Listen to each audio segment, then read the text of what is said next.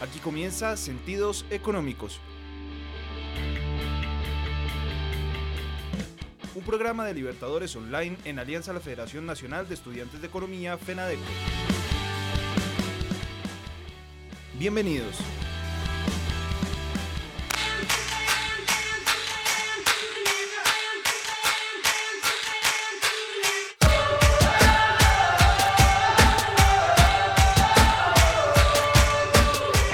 Amigos de Sentidos Económicos? Estamos aquí en una nueva noche de martes porque estamos en el espacio del toque económico. Aquí por Libertadores Online somos Sentidos Económicos, ya estamos en la temporada número 18, nueve años incentivando la investigación. Mi nombre es John Arteaga y empezamos esta noche eh, presentando al equipo de trabajo Andrés Hernández. Buenas noches John, buenas noches a mis compañeros del equipo de trabajo, buenas noches a todos nuestros oyentes que se conectan cada semana Sentidos Económicos con nuevo contenido, nuevas eh, historias para ustedes también. Entonces, pues nada, aquí estamos para poderlos acompañar cada semana y es un gusto poder acompañarlos. Catalina Patiño, también desde casa en la ciudad de Bogotá. Catalina, ¿cómo estás? Buenas noches. Buenas noches, John, y buenas noches a todos nuestros oyentes y a toda la mesa de trabajo. Les doy la bienvenida a Sentidos Económicos. Traemos nueva información, nueva semana y desde la ciudad de Barranquilla siempre presente Gina Díaz. Gina, ¿cómo estás? Hola muchachos, muy bien, muy buenas noches a todos, y en especial a nuestros oyentes que nos sintonizan desde cada rincón de Colombia. Muy atentos ya que hoy tendremos nuevas noticias y nuevas cositas por ahí por saber.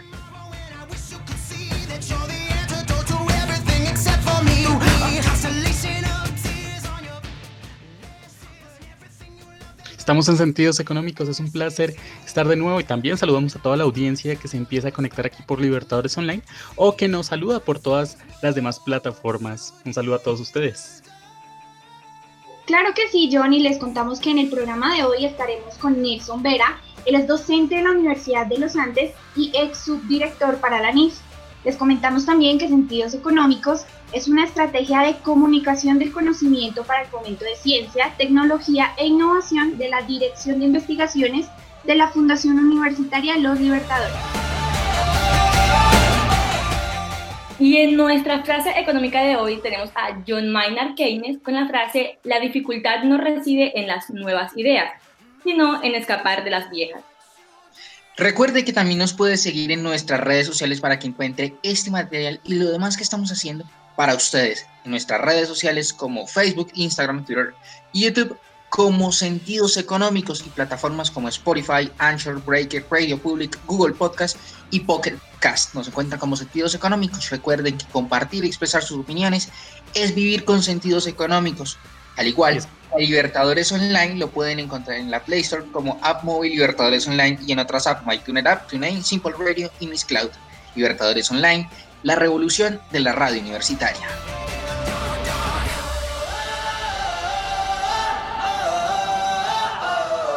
Estás escuchando Sentidos Económicos a través de Libertadores Online.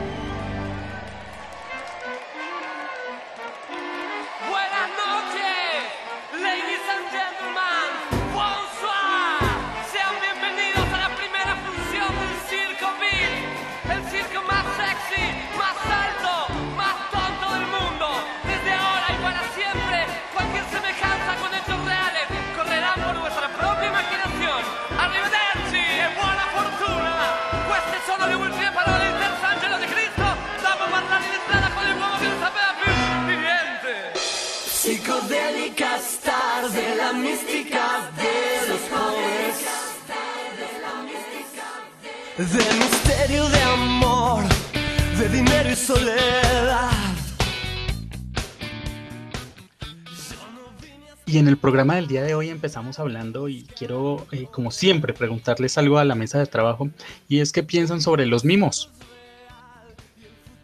John, fíjate que por mi parte yo creo que especialmente los mimos son una tradición y una cultura que a través de diferentes años, de, décadas diría yo, eh, ha perdurado y ha sido un signo tanto de cultura como de entretenimiento, como de diversión son diferentes puntos, entonces eh, me gustan, sí, eh, y que hay muy buenos, muy buenos exponentes Eh, precisamente hay uno que ha sido muy famoso en los últimos meses a través de YouTube, de redes sociales.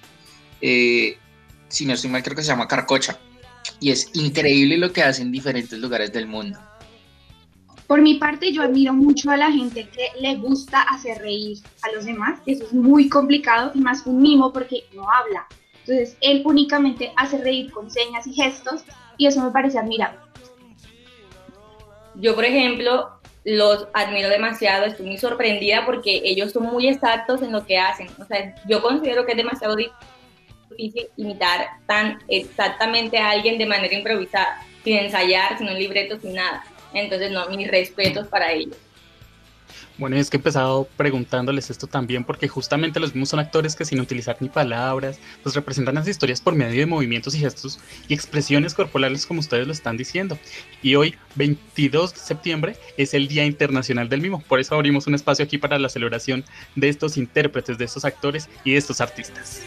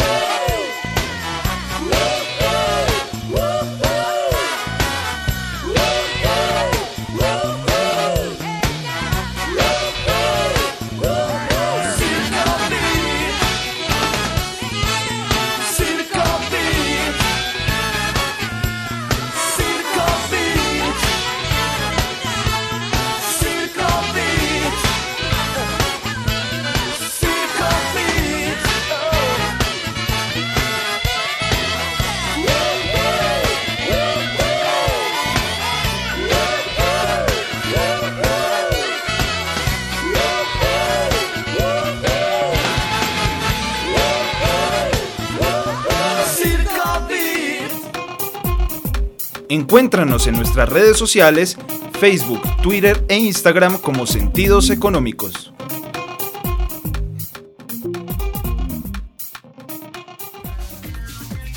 Al aire, la radio de tu universidad, Libertadores Online. Quédate en casa con Libertadores Online.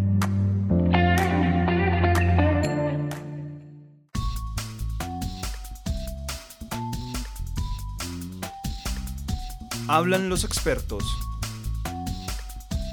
Con sentidos económicos.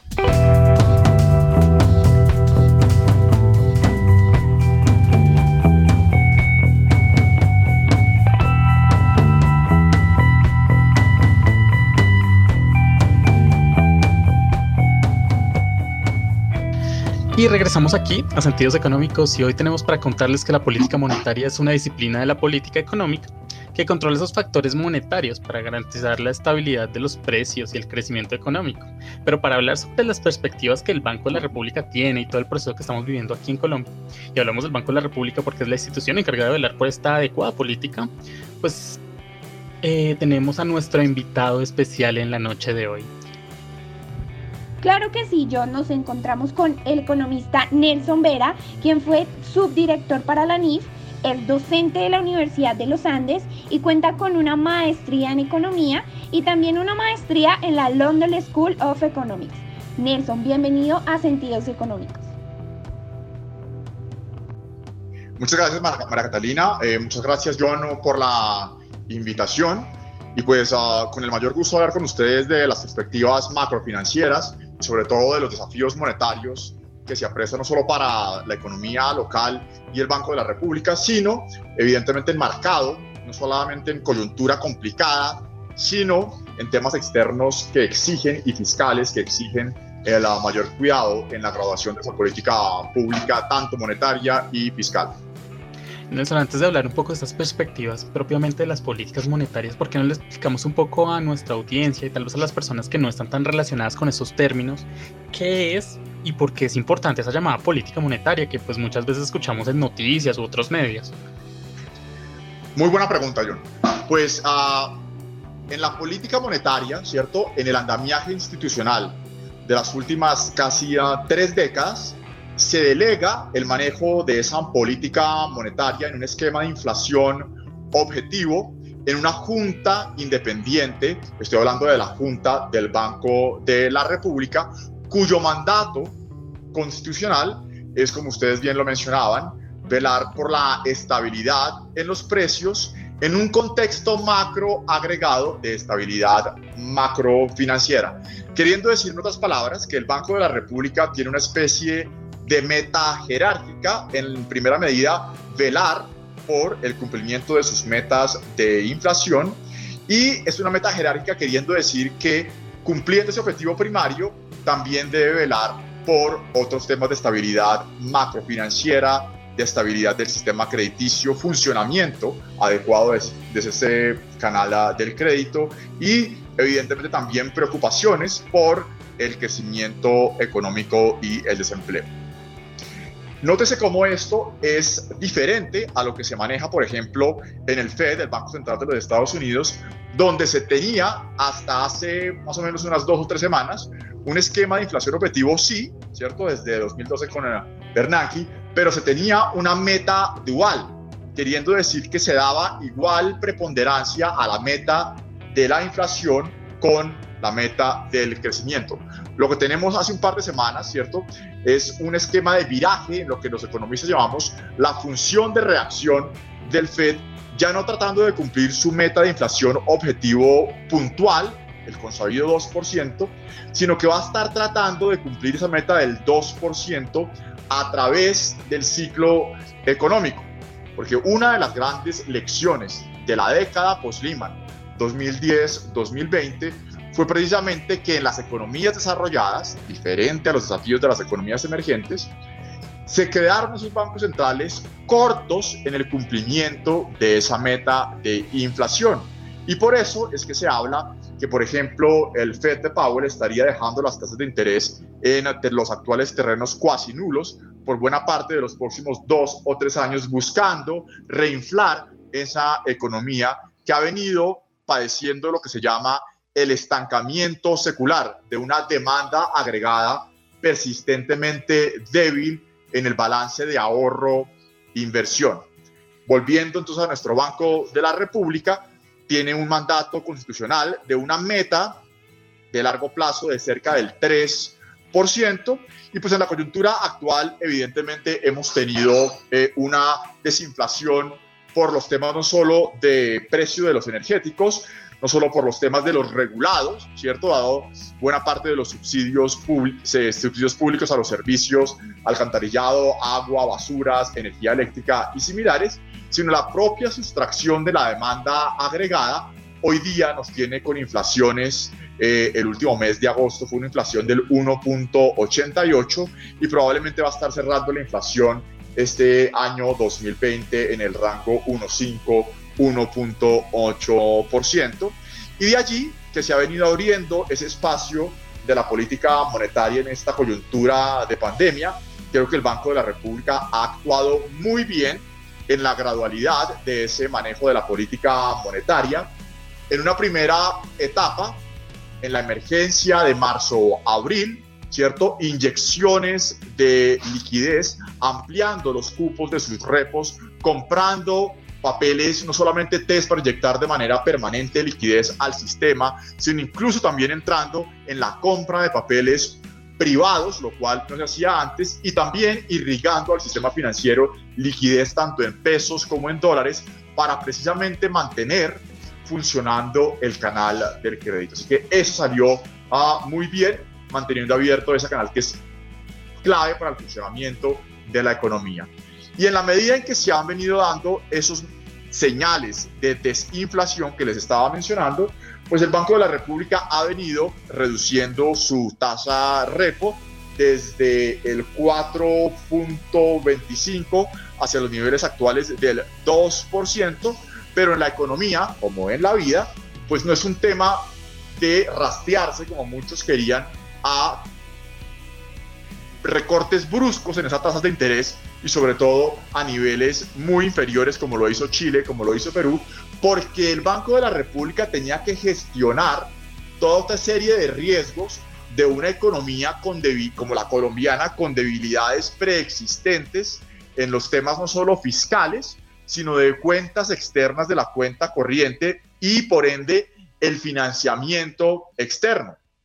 Y obviamente mantener los mercados abiertos para el gobierno. Así que creo que la gradualidad monetaria y también podría uno hablar de la gradualidad de la política fiscal ha sido adecuada en la, respuesta de la política pública.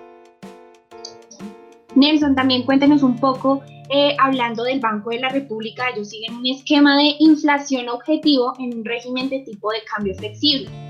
Esta meta se refiere a la inflación de precios al consumidor que se mide estadísticamente como la variación anual del índice de precios al consumidor.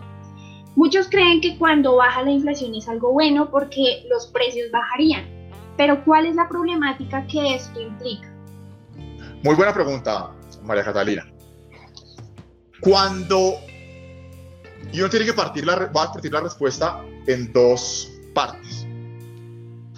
En épocas de incrementos en productividad y progreso tecnológico, hay un elemento favorable en el descenso de precios de los bienes que se abaratan porque son más baratos producirlos.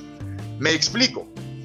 Un computador de capacidad normal en el 85, pues era, era evidentemente poco viable su adquisición para el grueso de la clase media, tanto en las economías desarrolladas, ni qué decir en los emergentes. En la medida en que mejora la productividad y la tecnología en la fabricación de dos elementos, pues se hacen mucho más asequibles para la clase media. Igual ocurrió durante la década de los 2000, de 2005 a 2015, con la masificación de los teléfonos inteligentes, ¿cierto? En buena medida obedeciendo a los avances en ah, los chips de Qualcomm y similares, que es precisamente el armazón que está por debajo de, ah, de los iPhones y de los teléfonos de Huawei y similares, que permite precisamente, digamos, esa comillas, desinflación de bienes tecnológicos que se hacen asequible a una buena parte de la población. Listo. Eso es por un lado. Pero hay otra serie de desinflación, no me estoy concentrando en los bienes tecnológicos, sino generalizada que es la otra cara de la moneda de una debilidad económica sostenida. Es allí cuando no le gusta a uno esa tendencia de una inflación en niveles excesivamente bajos, porque es la contraprestación de una demanda agregada muy débil. Es lo que le ha ocurrido a Japón durante buena parte de los últimos 30 años que han estado peleando incluso con tendencias de inflación negativa persistente. Entonces, esa debilidad persistente de la demanda agregada es lo que está ocurriendo en Japón desde buena parte de, finales de los 80, desde la década de la 90, y es lo que estaba ocurriendo en Estados Unidos en la década post-Lehman. Es una inflación persistentemente baja, consistente con una debilidad crónica en la demanda agregada y por ende en el consumo de los hogares y en la inversión.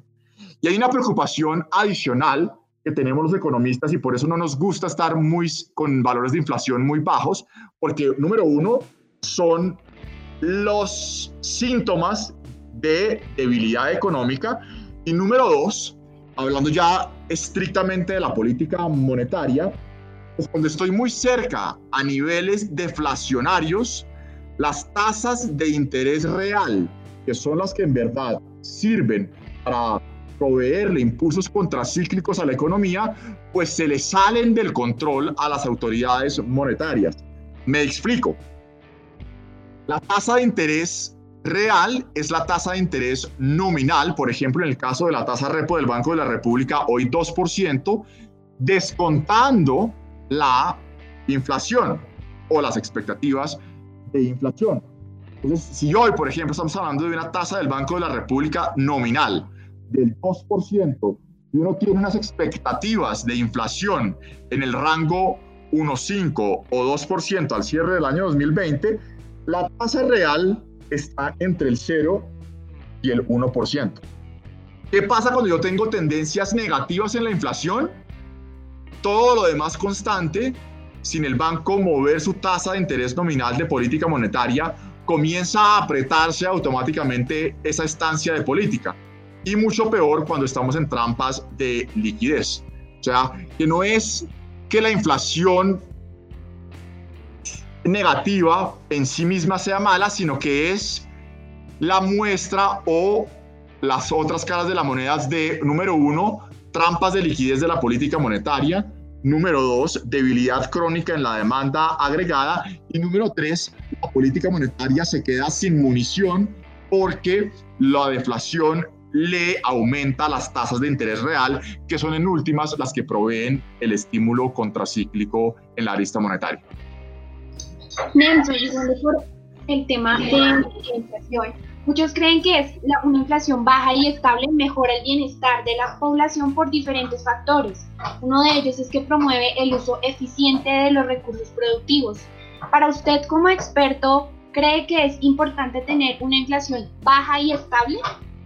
Claro, precisamente la contribución a la política pública que puede hacer la política monetaria, y estamos hablando acá en general, en Estados Unidos el Fed, en la zona euro el Banco Central Europeo bajo la señora Lagarde y aquí el Banco de la República es proveer una inflación baja y estable y un marco institucional monetario estable para que las verdaderas fuentes de crecimiento en la economía puedan operar. Y esto es muy importante, María Catalina, y me permite hacer la siguiente aclaración. La política monetaria puede gestionar parte del ciclo económico, pero no se le puede pedir a la política monetaria que haga fuentes de crecimiento de largo plazo. No. La política monetaria puede actuando mediante el canal del crédito, proveer un puenteo financiero en el corto plazo, pero en el mediano y largo plazo las fuentes de crecimiento de las economías son otras, la competitividad, la productividad y por ende las reformas estructurales en los temas fiscales, en los temas laborales, en los temas pensionales, en los temas de inversión en infraestructura, en los temas de inversión en educación, en los temas de inversión en innovación, desarrollo y tecnología. Lo que puede hacer la política monetaria en el largo plazo es, como tú bien lo mencionabas, proveer una perspectiva macroestable para que actúen esas fuentes de largo plazo. Y es clave tener una inflación baja y estable para que, por ejemplo, las empresas puedan hacer su planeación financiera de largo plazo, ¿cierto? Si yo voy a hacer, voy a poner simplemente ejemplos de la hidroeléctrica, Pango, o por C4, o Ruta del Sol 2, o el túnel de la línea, que son megaproyectos a largo plazo, tú tienes que hacer inversiones a largo plazo y si tú tienes inflaciones como teníamos en los 80s y los 90s del 25 y el 30%, pues evidentemente no se prestan para la planeación y la gestión financiera de esos proyectos y también el consumo de los hogares, sus propias expectativas de ahorro se ven castigadas con esa excesiva volatilidad. Y con esto entro a otro tema muy importante y es siempre es un error sobrecargarse en la política monetaria y no actuar en las otras palancas de política pública que son las que en últimas juegan no solamente en el largo plazo, sino en la coyuntura actual de las economías desarrolladas, que se ha aplicado esa política monetaria con el acelerador al máximo y no se han hecho las fuentes alternativas de crecimiento y me retrotraigo a las eh, reformas estructurales que son costosas políticamente y por, otras, y por entre otras razones es por eso que no se han hecho. También nos sirve ese mensaje aquí en Colombia.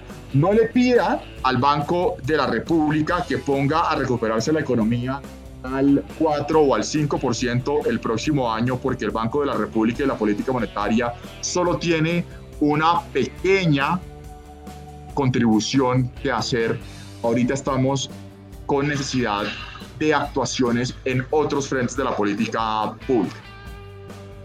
Nelson, la flexibilidad del tipo de cambio que acompaña el esquema de inflación objetivo tiene dos objetivos. Primero, pues le permite al Banco de la República tener una política monetaria independiente y pues le posibilita cumplir con su función constitucional. Y segundo, pues la tasa de cambio mm, flexible suaviza el efecto de los choques externos.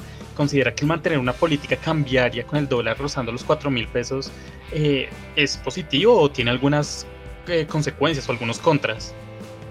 Muy buen punto, John.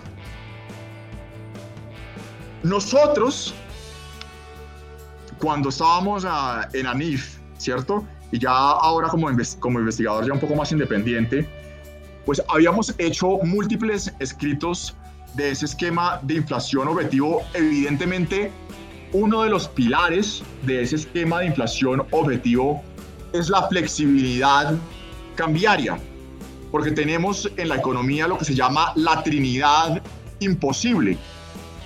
Ninguna economía puede tener al mismo tiempo política monetaria independiente, libre movilidad de capitales y una tasa de cambio fija.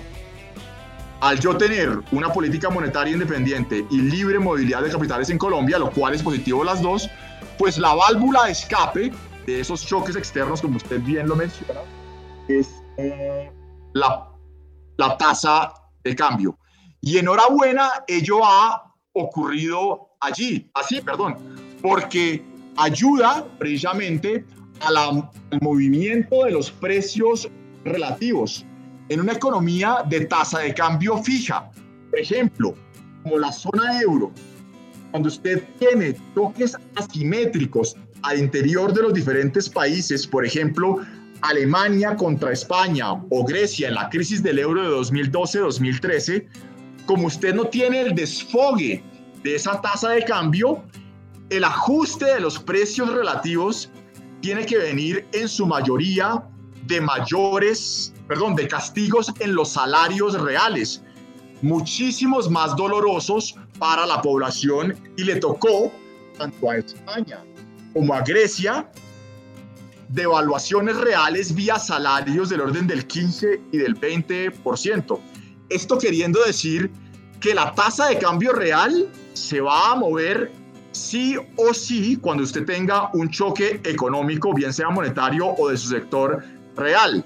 Si usted no deja que parte del ajuste se haga con la tasa de cambio nominal, pues lo demás va a tener que hacerse vía salarios o vía movimiento de otros precios relativos que es dolorosísimo para las economías.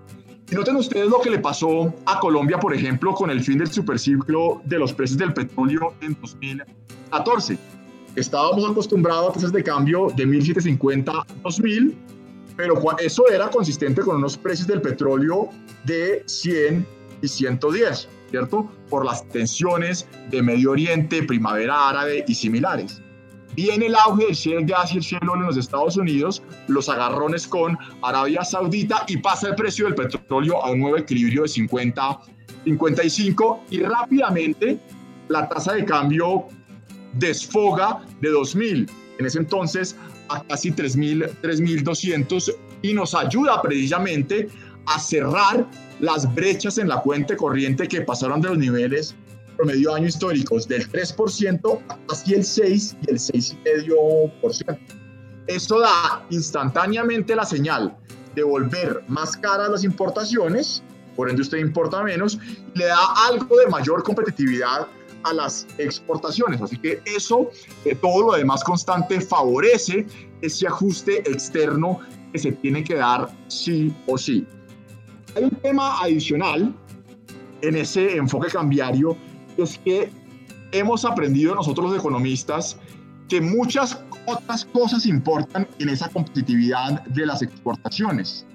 No solo es el efecto cambiario de las devaluaciones del 20 o el 25% que hemos tenido en esta coyuntura de pandemia o de casi el 30% que se tuvo en esa coyuntura de 2014 a 2016. Eso le da alguna ganancia a su competitividad, pero si usted no soluciona todo el rosario de problemas de competitividad, de sobrecostos de transporte porque la infraestructura todavía no está en su punto, los temas de sobrecostos laborales al 50%, los temas de incertidumbre en el funcionamiento del sector justicia y similares, pues poco le ayuda solamente a resolver un problema cambiario. Y súmele los agravantes de los uh, temas de denominación de muchas de la facturación de esas exportaciones en dólares y similares, sobre lo cual ha venido trabajando la investigadora jefe del Fondo Monetario Internacional, Entonces, sí, nos ayuda la devaluación cambiaria, pero no es lo único que importa. Y llegamos la elasticidad de esas exportaciones a la tasa de cambio ha venido reduciéndose sustancialmente por los sectores o las aristas complementarias de la competitividad y por los temas de menor comercio global en el agregado y los temas de la facturación de esas mismas exportaciones en dólares, como bien lo mencionaba el FMI. Vamos a una pequeña pausa, ya volvemos con sentidos económicos, no se desconecten, estamos con el economista Nelson Vera.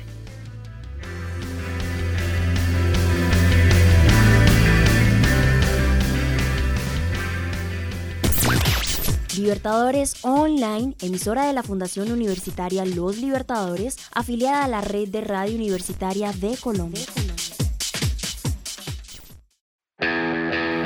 Estás escuchando Sentidos Económicos por Libertadores Online.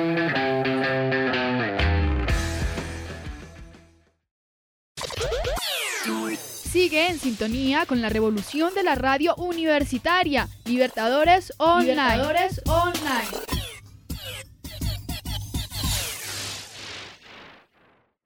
Desde casa, nuestra programación continúa. Somos la revolución de la radio universitaria.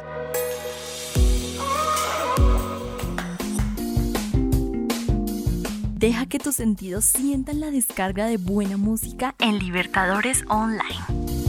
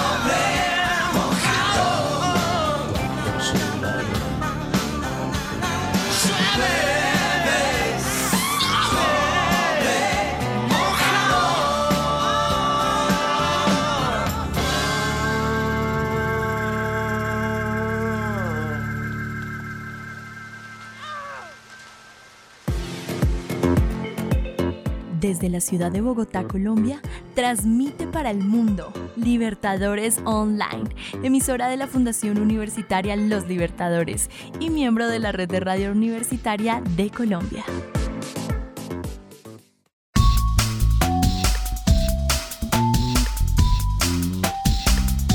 Hablan los expertos con sentidos económicos.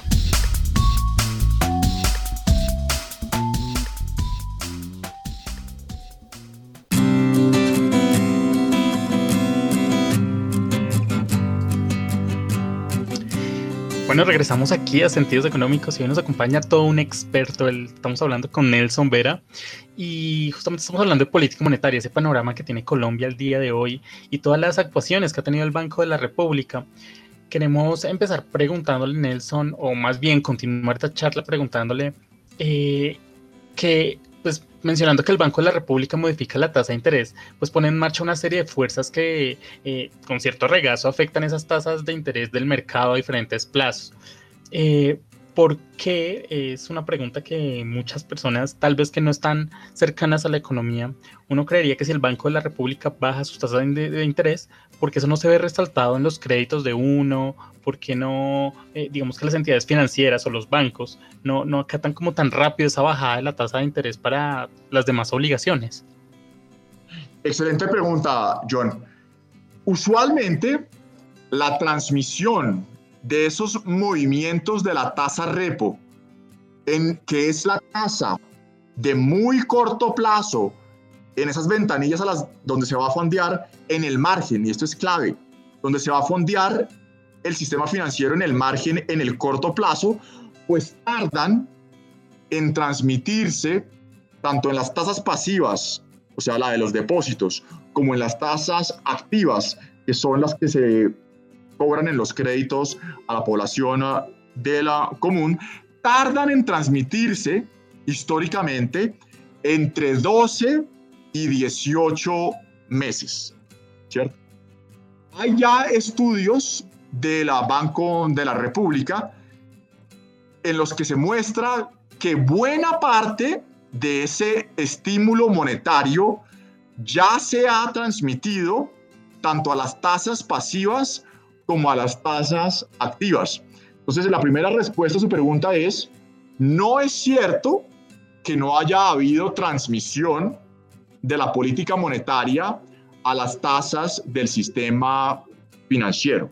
Esa es lo primero. Y las cifras son públicas y las ha ya facilitado tanto el Banco de la República como en sus análisis mensuales, otra vez cifras públicas de la Superintendencia financiera. Entonces, eso es eh, fácilmente rebatible.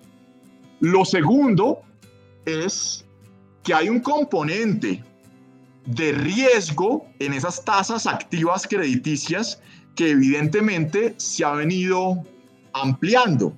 Entonces, por ejemplo, si hay sectores excesivamente golpeados y hay una empresa, y voy a simplemente poner un ejemplo, el sector turismo, un hotel mediano que es difícilmente viable, pues el banco tiene que hacer todo el análisis de la gestión de riesgo y crediticia y probablemente el spread de riesgo va a llevar a incrementarle la tasa de interés a esos clientes en particulares que son más riesgosos. Y eso tenemos que grabarnos en la cabeza a mayor riesgo del cliente, inexorablemente se tiene mayor riesgo en la tasa de interés.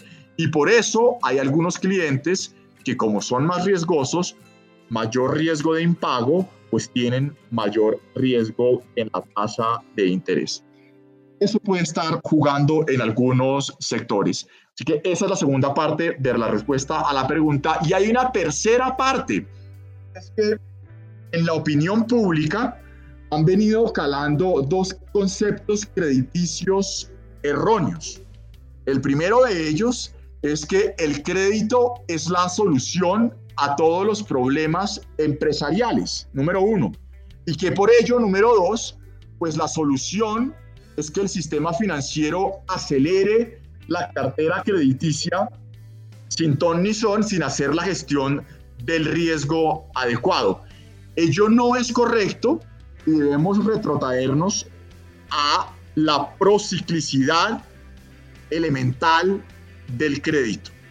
Y es que uno no puede esperar a que, por ejemplo, la cartera crediticia que se ha venido acelerando en las primeras de cambio de la crisis siga acelerándose cuando tenemos un colapso económico probablemente a tasas de crecimiento negativas en el PIB real entre el 7 y el 8%. Ello no ocurre. El crédito por naturaleza es procíclico, pero no es solo por los lados de la oferta del sector financiero, no, es por los lados de la misma demanda del crédito y están también las encuestas que hace el Banco de la República. Los mismos empresarios PYME lo saben. Si usted está en problemado con una empresa la cual no sabe si va a poder reabrir o sus, sus clientes van a volver, el propio empresario sabe que no luce prudente ir a pedir un crédito que usted va a tener después problemas en repagarlo.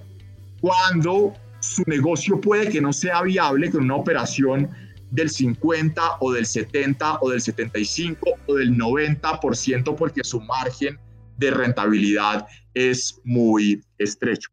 Es una situación muy compleja de unos cambios estructurales donde hay muchos sectores que eh, van a tener cicatrices permanentes, ¿de acuerdo? Y creo que esa es la tercera eh, respuesta de su pregunta. Y le doy la ñapa, John y María Catalina. La otra concepción errónea es que la intermediación financiera que hacen los bancos no se hace ni con la plata que les da el Banco de la República marginal en sus ventanillas repo, por eso decía que hay que hacer hincapié, el financiamiento del Banco de la República es en el margen, ¿cierto? No se hace tampoco ni con las utilidades bancarias, como mucha gente dice, sino que la intermediación financiera se hace es con los depósitos del público. O sea, John, con su cuenta de ahorro, María Catalina, con tu cuenta corriente, ¿cierto? O con los CDTs que sacan los tíos, las tías, los abuelos y las abuelas y las empresas también. Entonces, mal se hace cuando se hacen los llamamientos a que los bancos feríen esos recursos del público en préstamos con excesivo riesgo. Eso sería el equivalente a comprarnos un problema muy complicado de crisis financiera a una coyuntura que creo ya es lo suficientemente desafiante de la pandemia y las consideraciones fiscales de contracción de la economía y del Entonces, es un tema muy complicado y el sistema financiero está en una casi que cuerda floja de tratar de proveer la liquidez a sus clientes, pero con el otro ojo puesto en las preocupaciones de estabilidad financiera y enhorabuena, ese es el mensaje que han dado las autoridades en cabeza de la superintendencia financiera, que tienen este tema muy claro. Enhorabuena. Nelson, ¿cómo es eh, usted cree que es posible utilizar la política monetaria como instrumento para estimular la inversión y el crecimiento en nuestro país? Claro, en el margen hay un espacio para proveer el estímulo contracíclico y ha venido haciendo eso precisamente el Banco de la República en la medida en que ha reducido su tasa del 4,25 al 2%. Lo que pasa es que estamos en una coyuntura muy compleja, donde el elemento de incertidumbre, tanto de firma, firmas, empresas, como de los hogares, el choque dual que ha tenido la economía, tanto por el lado de la demanda como por el lado de la oferta, pues hacen que el elemento primordial a la hora de la inversión y a la hora del consumo de los hogares no sea la tasa de interés. En una etapa, pues porque todos estábamos encerrados, pero ahora el consumo y las inversiones de largo plazo, que me baje la tasa de financiamiento, ¿cierto? En uno o dos puntos porcentuales, creo que no es en verdad el elemento primordial a la hora de hacer esas inversiones de corto plazo. Por eso repito, en el margen ayuda, pero yo les votaría a ustedes la misma pregunta. ¿Cuál sería tu principal preocupación hoy día si tú fueras a comprar una casa, por ejemplo? Sí, ayudaría, ¿cierto? Que el banco te diera el crédito relativamente más barato en 1 o 2%, como se está haciendo, y muchas transmisiones de recompra de cartera ya se están dando. Pero creo que prima más los temas de mediano plazo de si tú estás segura con tus perspectivas laborales, si tú estás segura con el desempeño de la economía a 3, a 4, a 5 años vista, y lo mismo ocurre con las decisiones empresariales. En el margen, la tasa de financiamiento ayuda, pero no creo que sea el elemento primordial. Y entre otras, esto ya venía, esto no es un tema solo de la pandemia, no. En Estados Unidos, en los años 2017 a 2019, ya se hablaba de cómo la incertidumbre de los expedientes de guerra comercial Estados Unidos-China ya venía contrayendo la inversión empresarial cuando tú ya tenías la tasa de interés del Fed en cuasi mínimos históricos, queriendo decir que es que el problema no era la tasa de interés, el problema que tenía la inversión empresarial contrayéndose era la incertidumbre proveniente de las reglas de juego de no tenerlas clave, claras, perdón, de el expediente de guerra comercial, comercial de Trump contra Xi Jinping. ¿De acuerdo? Nelson, eh, lastimosamente ya el tiempo se nos empieza a agotar. Agradecemos mucho su participación, pero antes de cerrar nos gusta eh, experimentar un pequeño challenge, un pequeño reto para nuestros invitados. Consiste en que nosotros le mencionamos una o un grupo de palabras y usted nos responde con lo primero que se le venga a la cabeza. ¿Está de acuerdo? Eh, sí, perfecto. No sé, no sé, no, no sé qué, qué, qué tanto profundidad pueda darles, pero buenísimo. Comencemos. Inversión. Ahorro. Devaluación. Eh, puede tener consecuencias negativas o positivas según la coyuntura. Cambio. Siempre es necesario. Crédito internacional. Muy importante en la coyuntura actual y de allí la importancia que cobra la estabilidad del marco institucional, tanto en la parte financiera de Colombia, en la institucionalidad fiscal y en la institucionalidad monetaria. Estrategia. Siempre primordial en uh, la planeación y la gestión prospectiva. Competitividad. Múltiples aristas como ya lo conversamos, no únicamente la cambiaria, sino de infraestructura, de educación, de sobrecostos laborales y similares. Economía. Eh, vocación. Comercio internacional. Oportunidades prospectivas, sobre todo con los temas del reshoring. Pero, ojo, implica ganancias en productividad y competitividad para podernos beneficiar. Bueno, agradecemos con esto a Nelson Vera por habernos acompañado hoy en Sentidos Económicos y por supuesto le dejamos las puertas abiertas eh, a Libertadores Online y aquí a la Fundación Universitaria Los Libertadores. John y María Catalina, muchísimas gracias por la invitación y espero podernos encontrar en otra ocasión. Así será y esperamos también tenerlo nuevamente por acá, porque estos espacios son, eh, pues, digamos que muy cortos para toda la temática que tenemos para experimentar. Igual, muchas gracias de nuevo por habernos acompañado. John, muchísimas gracias. A Catalina, muchísimas gracias. Estamos en Sentidos Económicos, no se despeguen.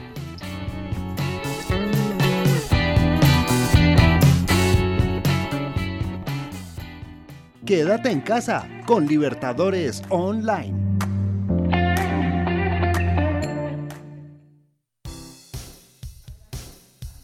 Compartir y expresar tus opiniones es vivir con sentidos económicos. Escúchanos en tu app móvil MyTuner como Libertadores Online los martes a las 7 de la noche.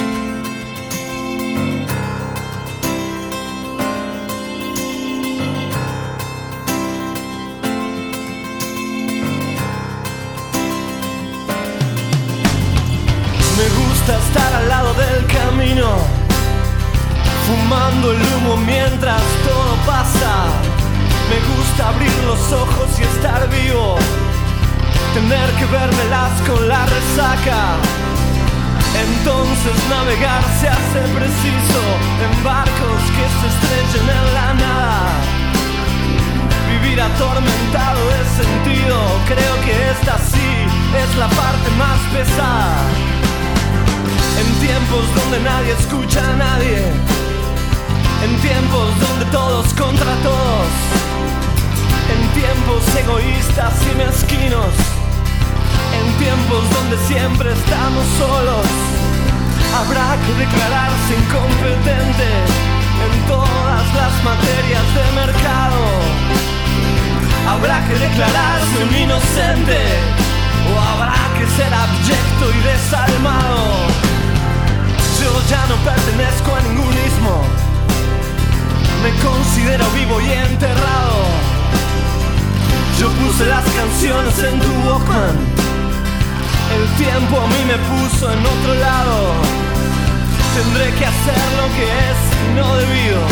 Tendré que hacer el bien y hacer el daño. No olvides que el perdón es lo divino. Y errar a veces suele ser humano. No es bueno nunca hacerse de enemigos que no estén a la altura del conflicto. Piensan que hacen una guerra y se hacen pis encima como chicos que rondan por siniestros ministerios haciendo la parodia del artista. Que todo lo que brilla en este mundo tan solo les da caspa y les da envidia. Yo era un pibe triste y encantado de los libros, las canciones y los pianos, el cine, las traiciones, los enigmas, mi padre, la cerveza, las pastillas, los misterios, el whisky malo, los óleos, el amor, los escenarios, el hambre, el frío, el crimen, el dinero y mis diez días me hicieron este hombre enredado. Si alguna vez me cruzas por la calle, Regálame tu beso y no te aflijas. Si ves que estoy pensando en otra cosa, no es nada malo, es que pasó una brisa. La brisa de la muerte enamorada que ronda como un ángel asesino. Mas no te asustes, siempre se me pasa. Es solo la intuición de mi destino. Me gusta estar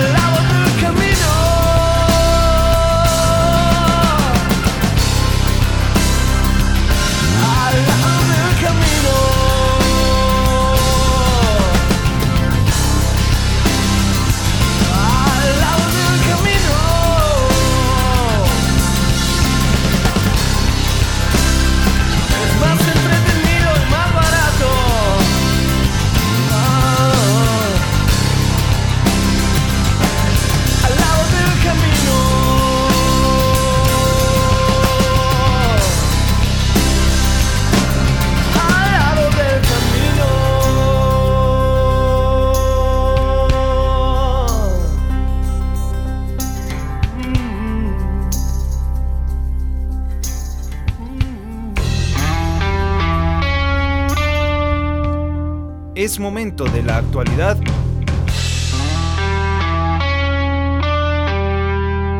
Con sentidos económicos.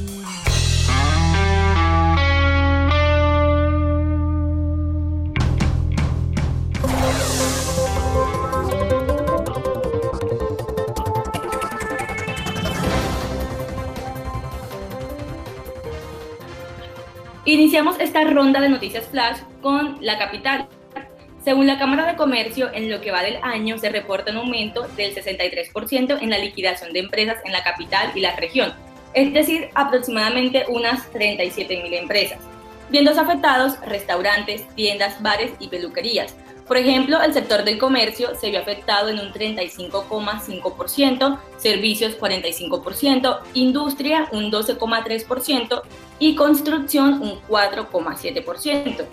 El 99% de las liquidadas son MIPAIMS, de las cuales 95 de cada 100 corresponden a personas naturales y el resto a jurídicas.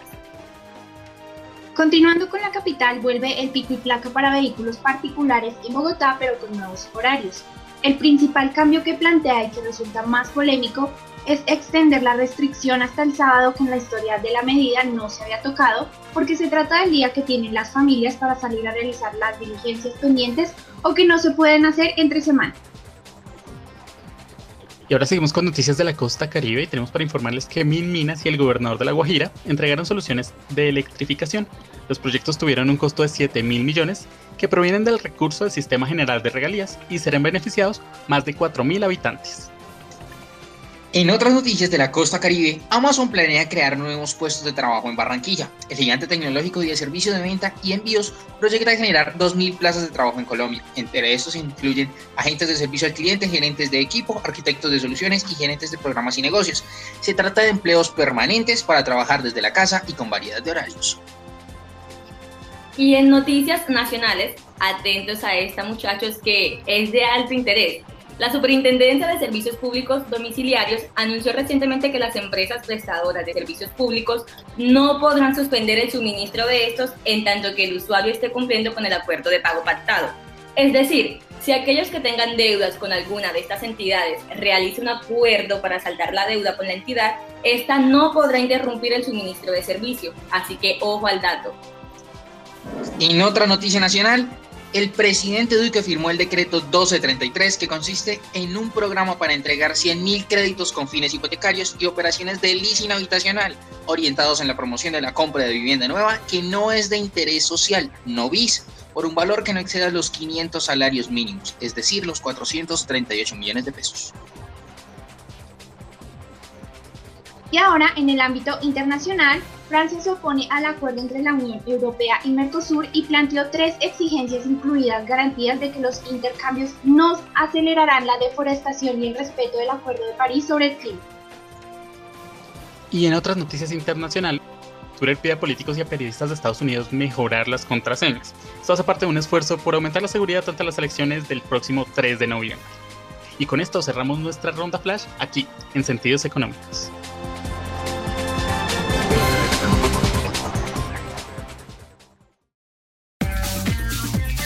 Al aire, la radio de tu universidad, Libertadores Online.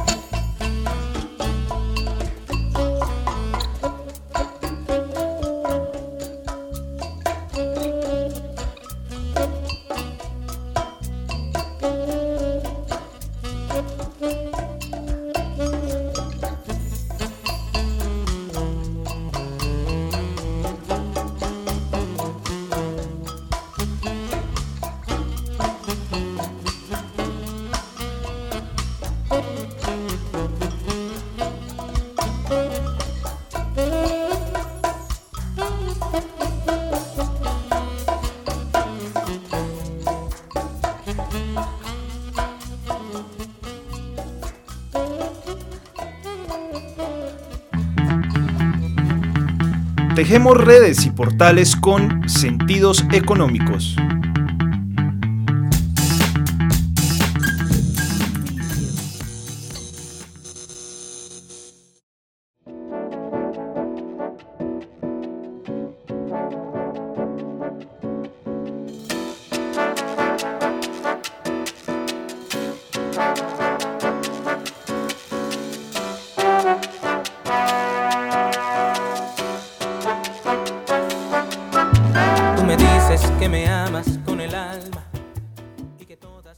Con nueva música cada semana aquí a Sentidos Económicos y esta vez nos vamos muy tradicionales, muy sonidos caleños, pero qué más tradicional que el grupo Nietzsche. Una canción que esta vez llega en un momento muy especial como lo es Amor y Amistad. Y llega esta canción que se llama Algo que se quede, canción que hace parte de su más reciente álbum. 40 años, 40 años del grupo Nietzsche, disfrutando de muy, muy buena música. Ese es nuestro recomendado esta semana, aquí en Sentidos Económicos. Amor, amor del bueno. Si me dejas, te lo pido de rodillas. Déjame entrar en tu jardín, dame la llave de tu sol. Quiero mostrarte los colores del amor.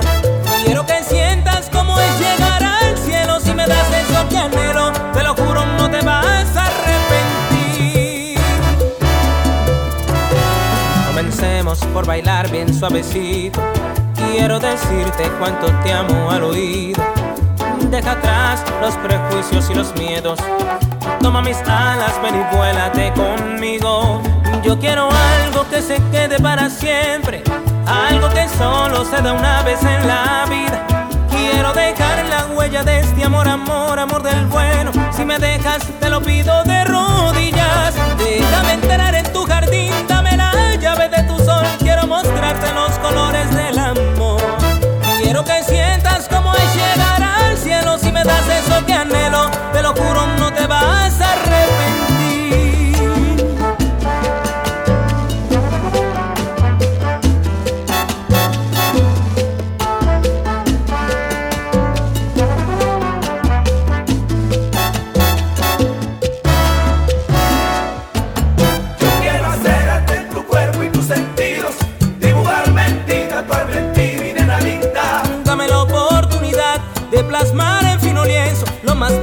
amor.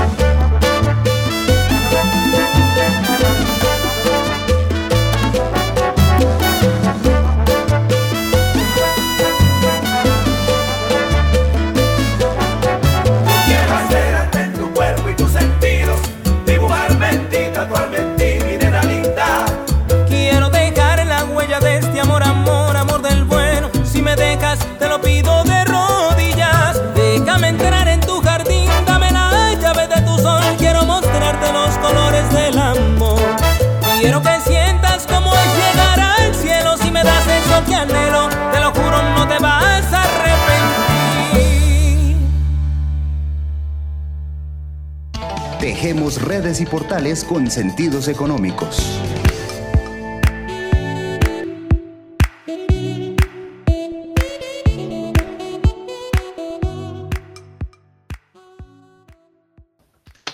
Continuamos aquí en Sentidos Económicos y hoy como dato curioso tenemos que, eh, según la Organización Internacional del Trabajo, este año se alcanzará el récord de 200 millones de personas desempleadas en el mundo. Esto si formaran un país sería el quinto más grande del mundo, entonces bueno, la, situación está un poco preocupante. Y con Andrés Hernández tenemos un recomendado.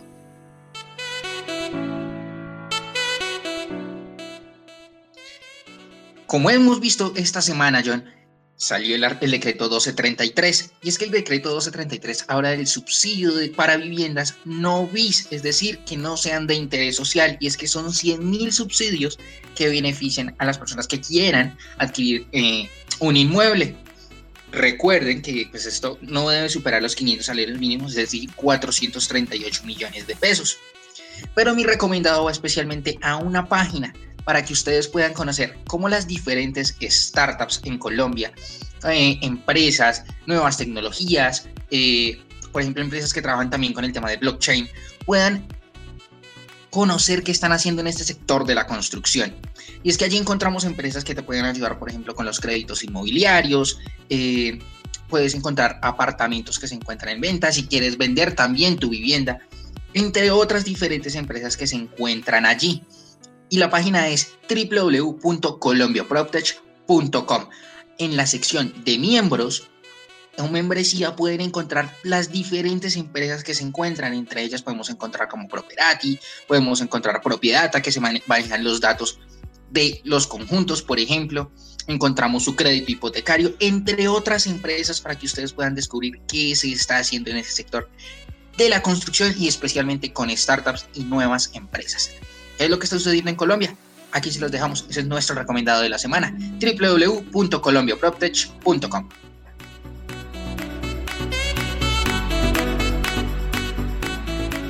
Estás escuchando Sentidos Económicos a través de Libertadores Online.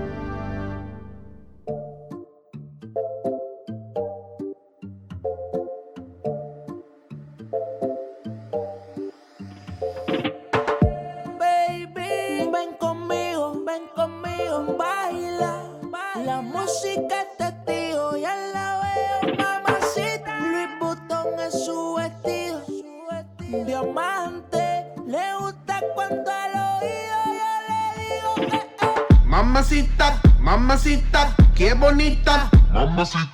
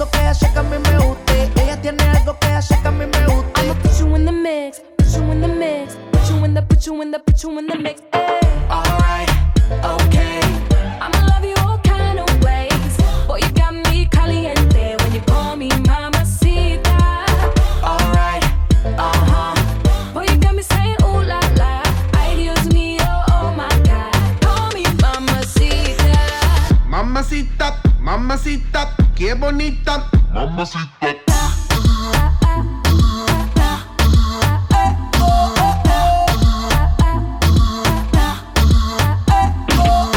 Dame eso, dame beso, dame tu corazón, dame cuerpo. Mami, when you give me body, I won't let go. You the best, baby. Yep, you special. Damn, baby, I want what you got. First time I see you, I'm like, who that? Dame dulce, dame azúcar. I do what you say, vamos a bailar.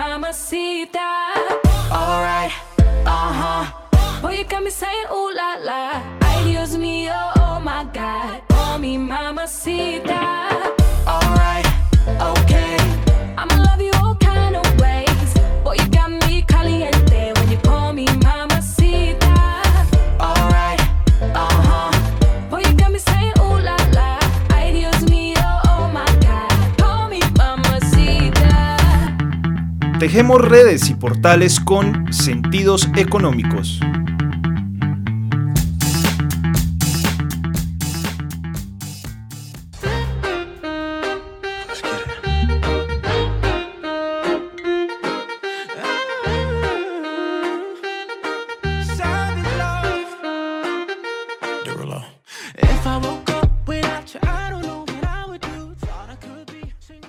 Esto fue todo aquí en Sentidos Económicos. Esperamos verlos de nuevo el próximo martes a las 7 de la noche y me despido de todo el equipo de trabajo. Andrés Hernández. John, un gusto poder acompañarlos en un programa más de sentidos económicos. Recuerden que estamos subiendo contenido todos los días en nuestras redes sociales, tanto como Instagram, como Facebook, como Twitter, que es súper importante y ahorita las van a conocer. Estamos subiendo artículo también cada semana, video de los sentidos de la economía, así que muy atentos y nos vemos la próxima semana.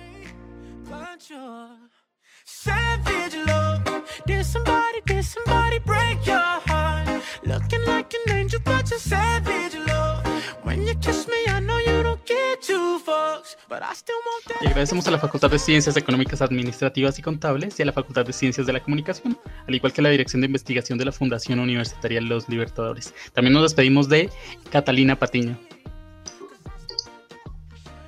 Claro que sí, John, muchas gracias, muchas gracias a toda la mesa de trabajo y a todos nuestros oyentes. Y extendemos el agradecimiento a Libertadores Online y a su director, Eddie Vanegas. Le enviamos un fuerte abrazo desde casa. Feliz semana para todos, que estén muy bien. Y es que gracias a Libertadores Online ya completamos 18 temporadas y 9 años incentivando la investigación.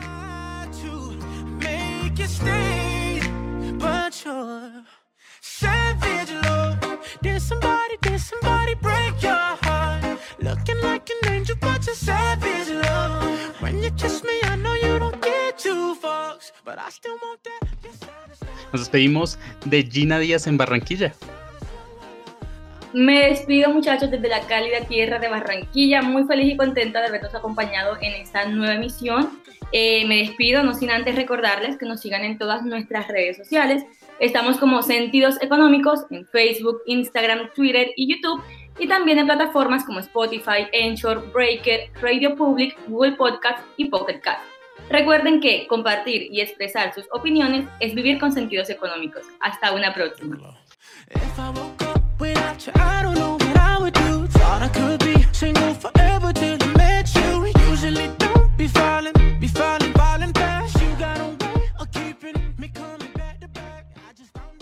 Y mi nombre es John Arteaga. Recuerden que Sentidos Económicos es una estrategia de comunicación del conocimiento para el fomento de la ciencia, tecnología e innovación de la Dirección de Investigación de la Fundación Universitaria de los Libertadores. Nos vemos dentro de ocho días. Hasta pronto.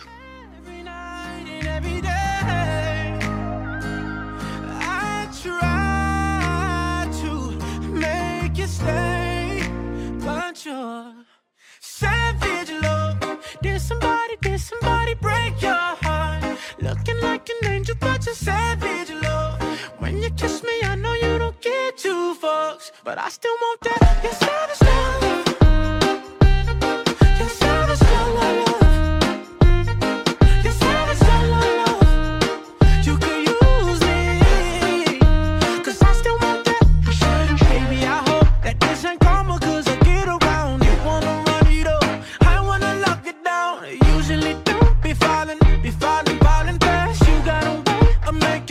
spend up all my cash every night and every day.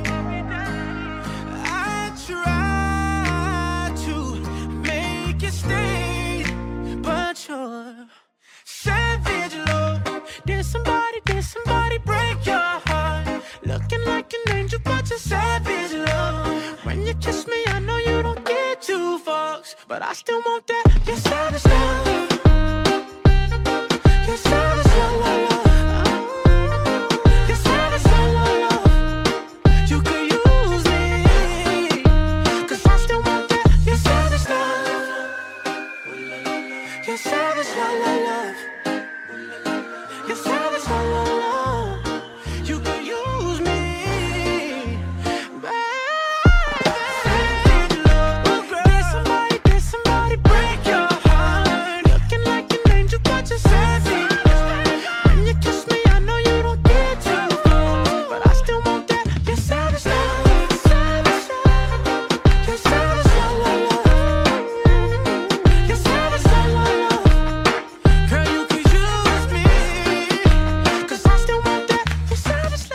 la Federación Nacional de Estudiantes de Economía, en alianza a Libertadores Online, presentó Sentidos Económicos.